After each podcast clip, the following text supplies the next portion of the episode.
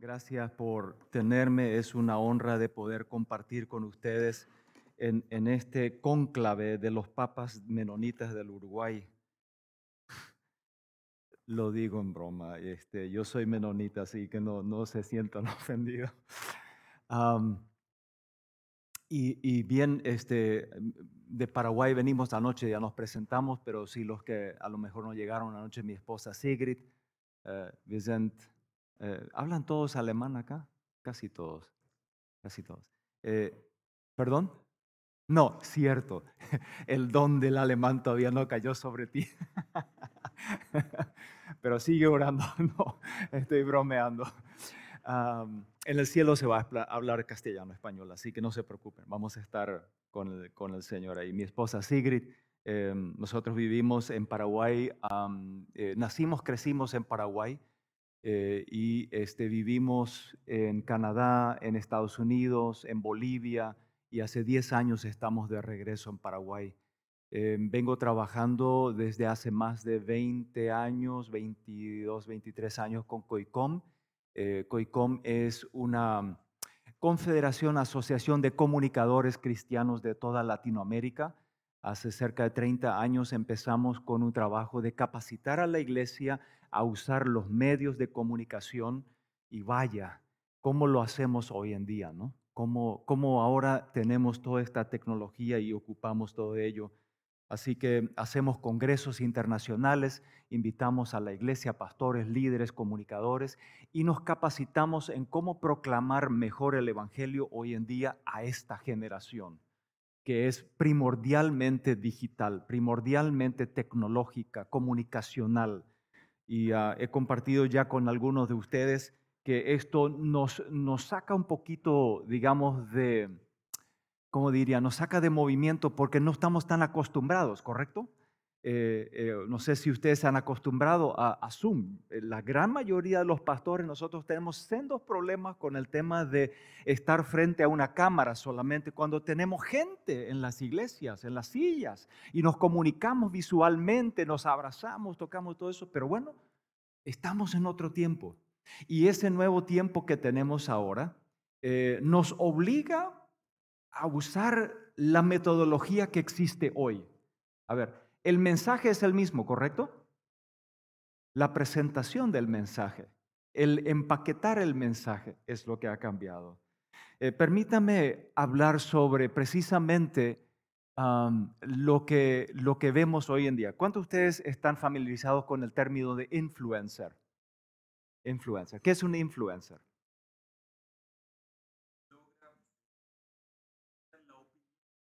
Ah, muy bien, excelente. Exacto. Alguien que logra influenciar la opinión de otros. Díganme, ¿somos nosotros influencers, sí o no?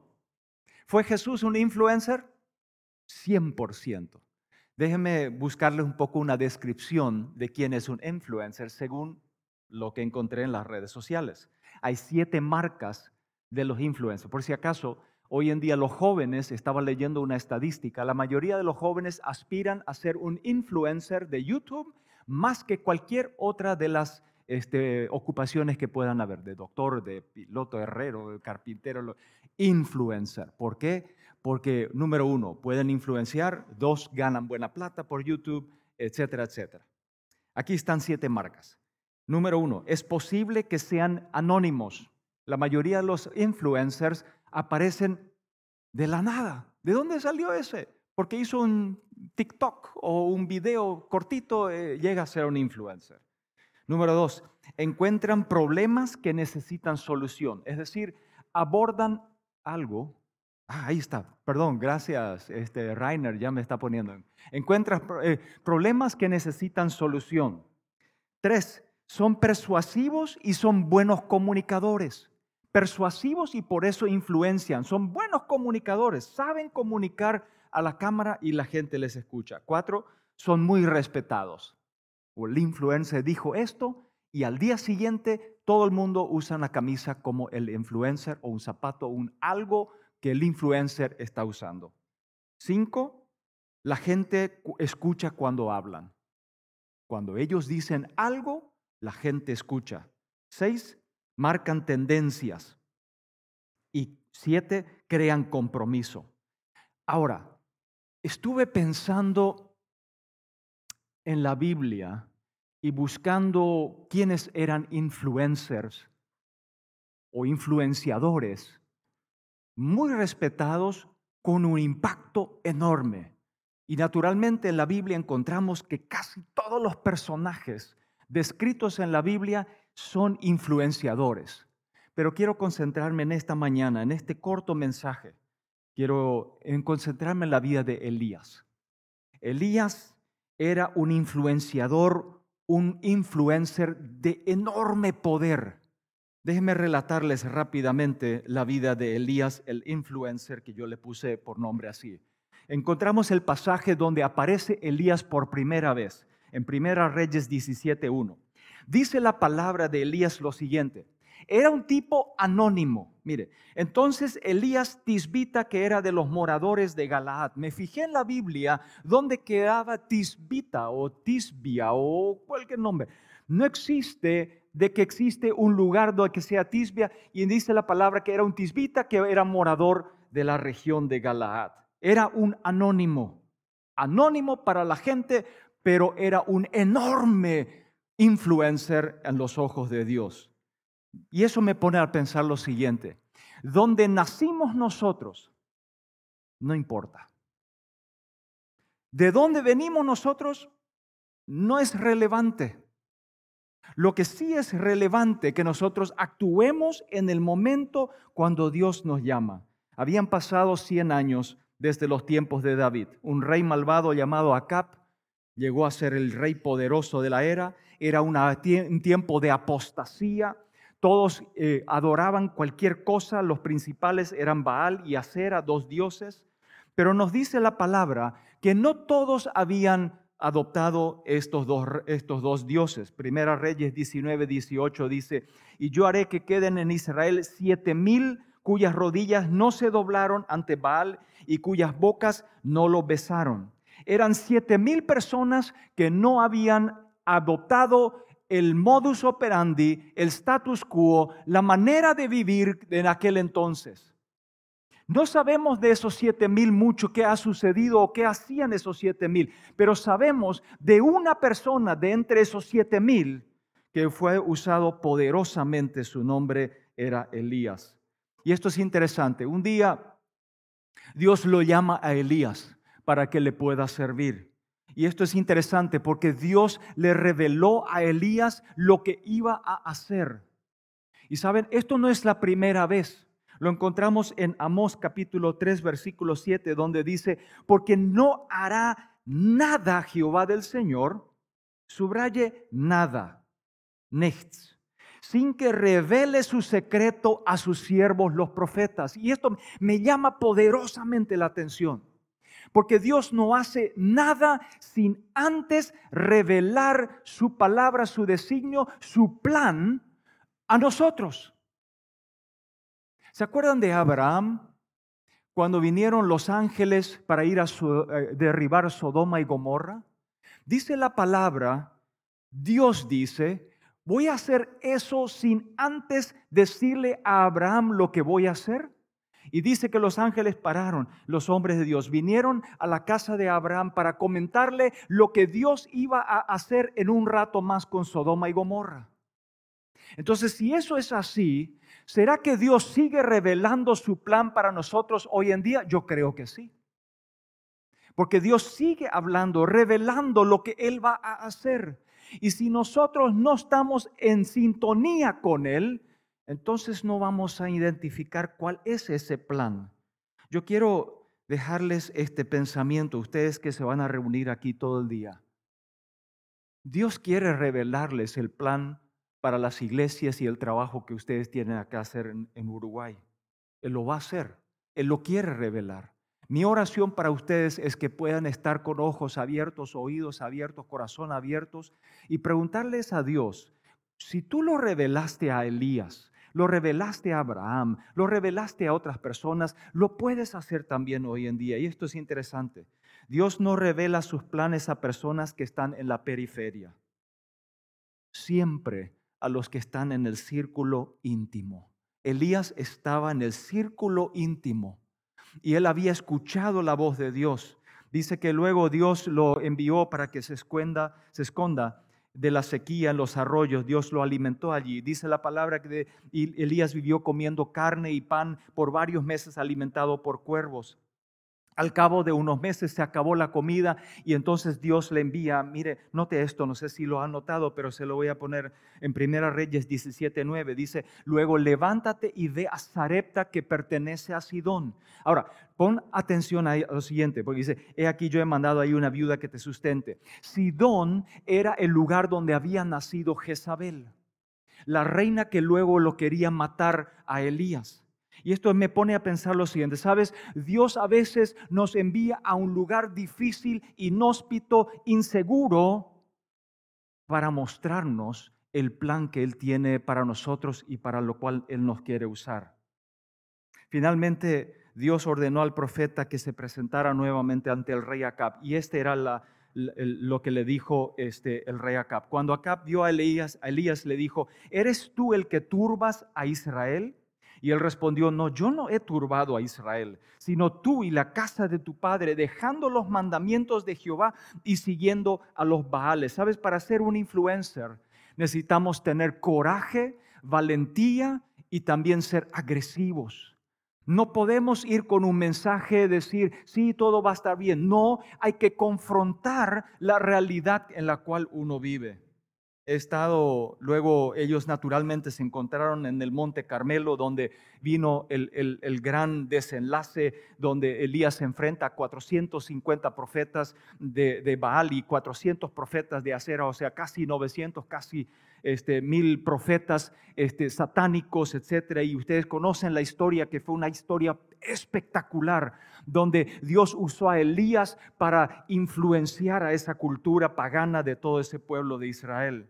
Hemos estado un par de veces en el Monte Carmelo visitando allí porque llevamos todos los años eh, un grupo a, visitar a Israel y, y es sorprendente cuando uno se encuentra allí para ver que es un lugar alto. Dios usó al influencer de Elías, el acto para demostrar su poder en un lugar alto donde todos podían verlo.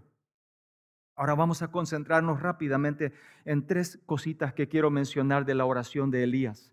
Eh, Elías en primer lugar levanta el nombre de Dios en alto. Si quieres tener una oración eficaz, una oración que honra a Dios, tienes que poner el nombre de Dios en alto.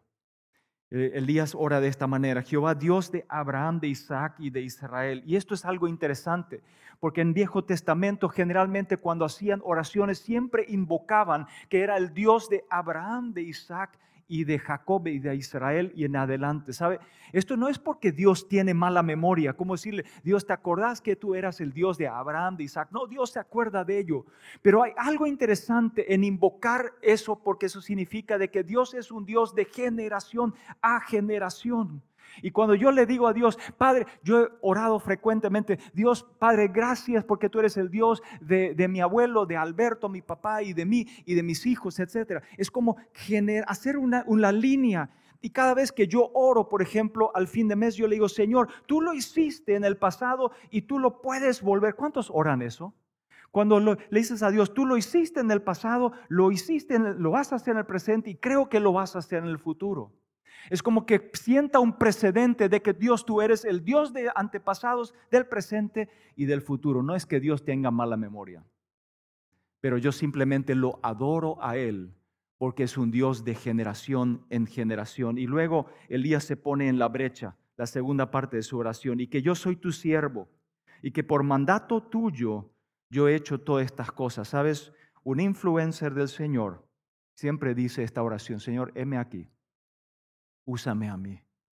La tercera parte de la oración de Elías es esta.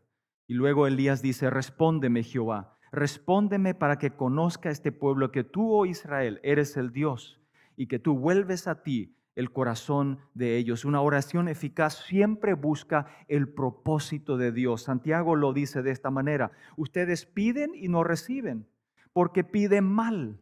En otras palabras, no estamos orando en el propósito de Dios. Eh, ¿Por qué fue Elías un influencer tan poderoso? Número uno, el influencer se enfrenta a los problemas de la cultura. Y sabes, ningún líder debe de tolerar lo que Dios puede condenar. Ningún líder debe de tolerar lo que Dios puede condenar. En otras palabras, si Dios condena el homosexualismo, no podemos tolerar el homosexualismo. Si estoy usando como un ejemplo, pero si Dios tolera esto o no tolera aquello, tenemos que ser iguales como Dios lo hace, porque si no, no vamos a estar influenciando.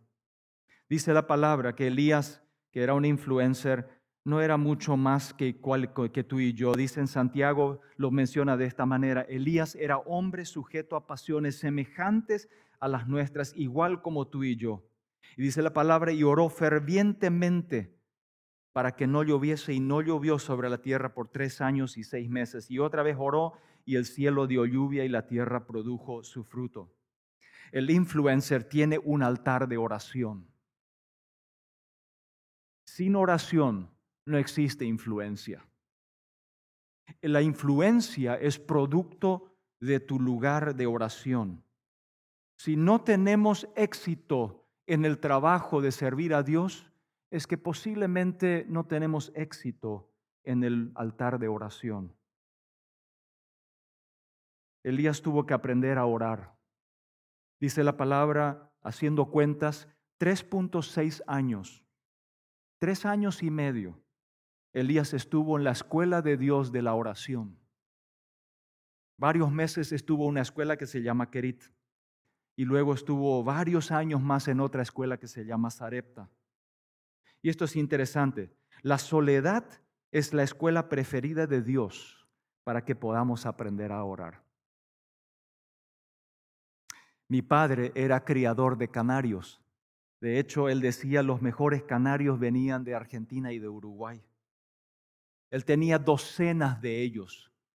Me recuerdo su jaula, muchos canarios tenía y le encantaba criar los canarios. Y un día me dijo, este, ¿sabes cuál es el secreto por qué los canarios, algunos cantan mejor y otros cantan no tan bien?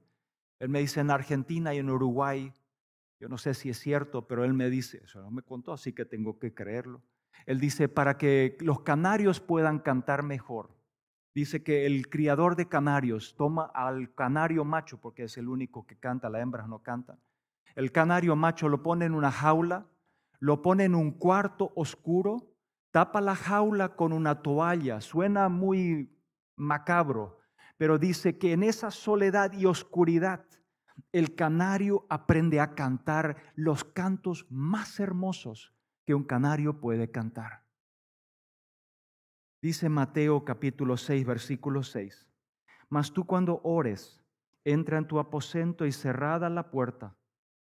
Ora a tu Padre que está en secreto, y tu Padre que te ve en lo secreto, te recompensará en público. ¿Sabes?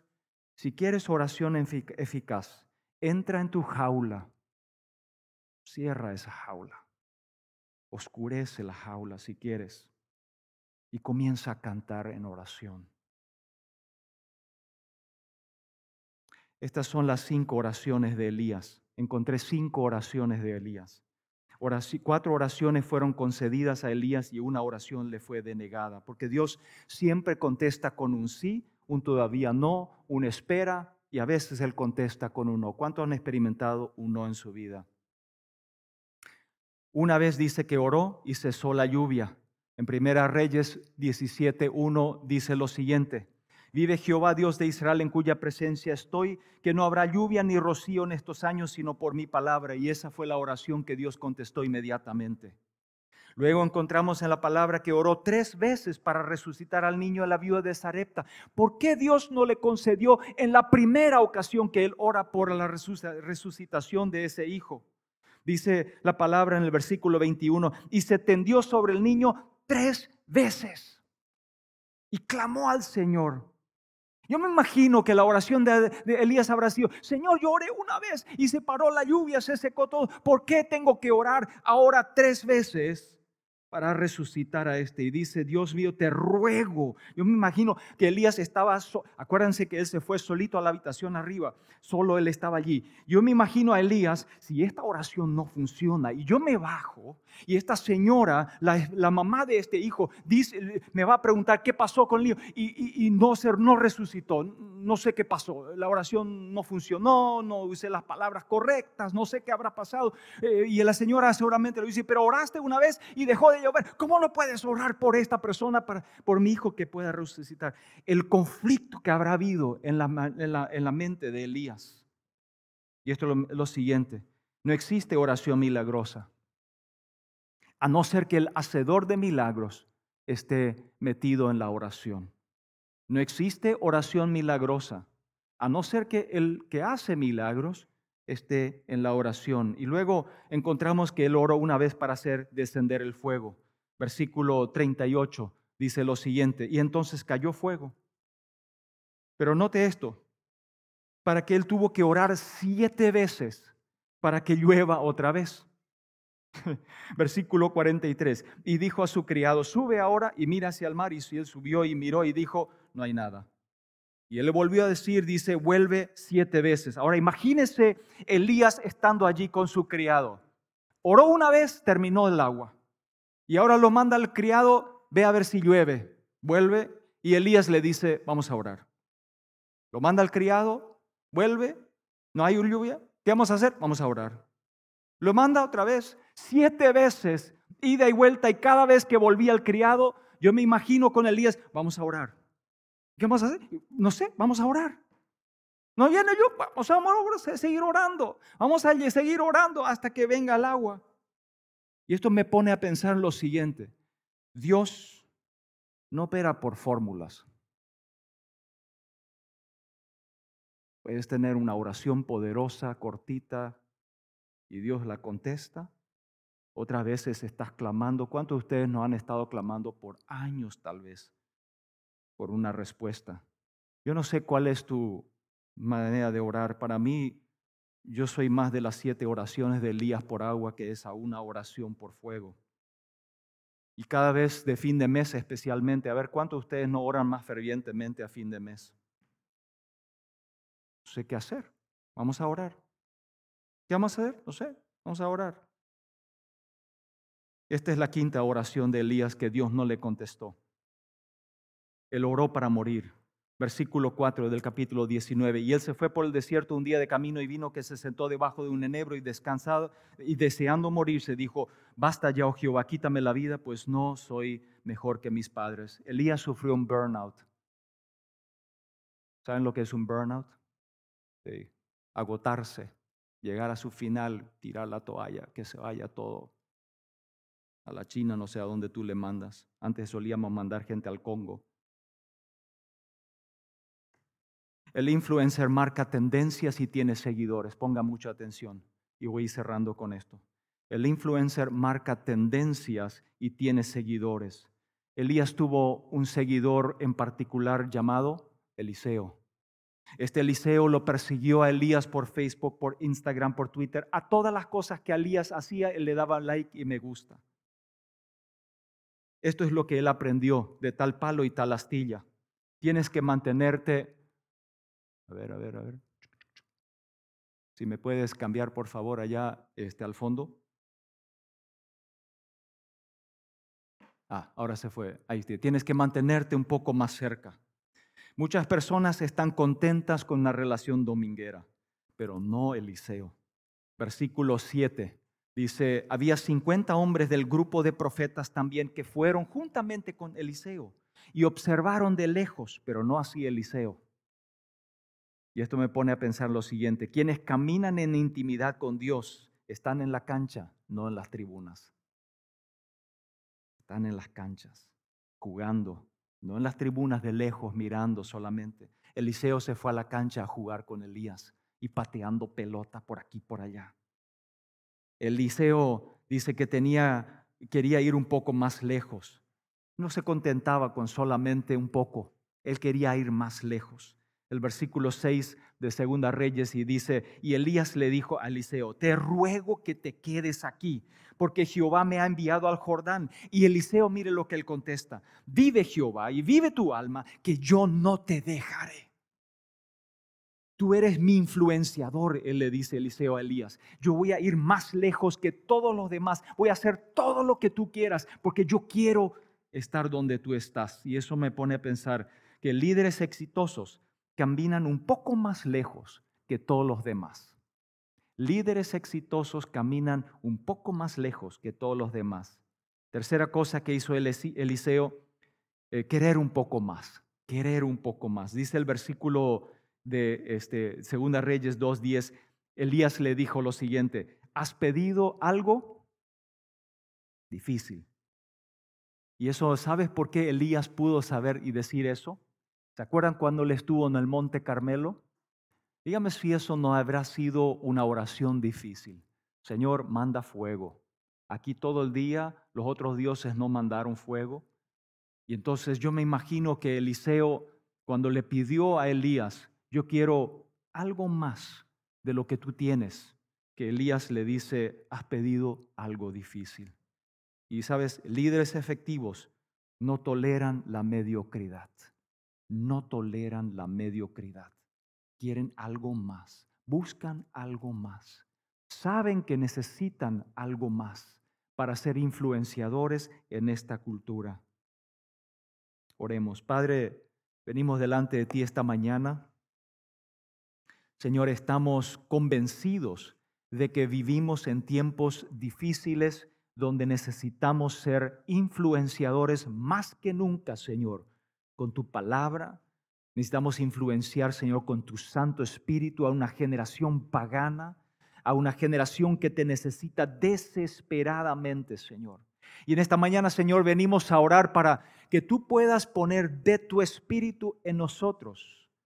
Y Señor, que nuestro momento de oración, cuando ahí estemos en esa jaula eh, eh, eh, tapada, Señor, en oscuras, que cuando estamos orando y clamando contigo, que tú puedas revelar tu plan, Señor tu propósito para el cual tú quieres usarnos a nosotros. Y Señor, yo oro, Señor, de que en esta mañana, en este día, mientras que mis hermanos y mis hermanas estén reunidos acá esta mañana y esta tarde, que tú puedas, Señor, hablarles a ellos, darles el plan que tú tienes para cada uno de ellos en particular, Señor, personal, pero también para las iglesias y los ministerios que tú has levantado aquí en Uruguay.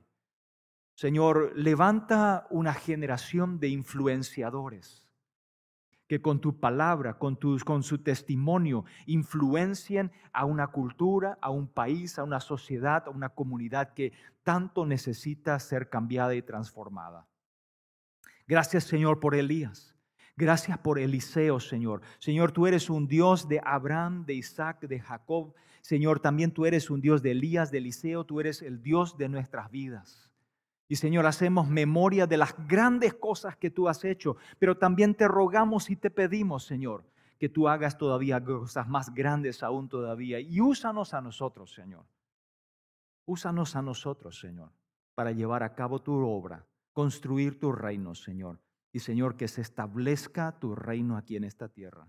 Oramos, Señor, en el poderoso nombre de Jesús. Amén, amén y amén. Dios le bendiga.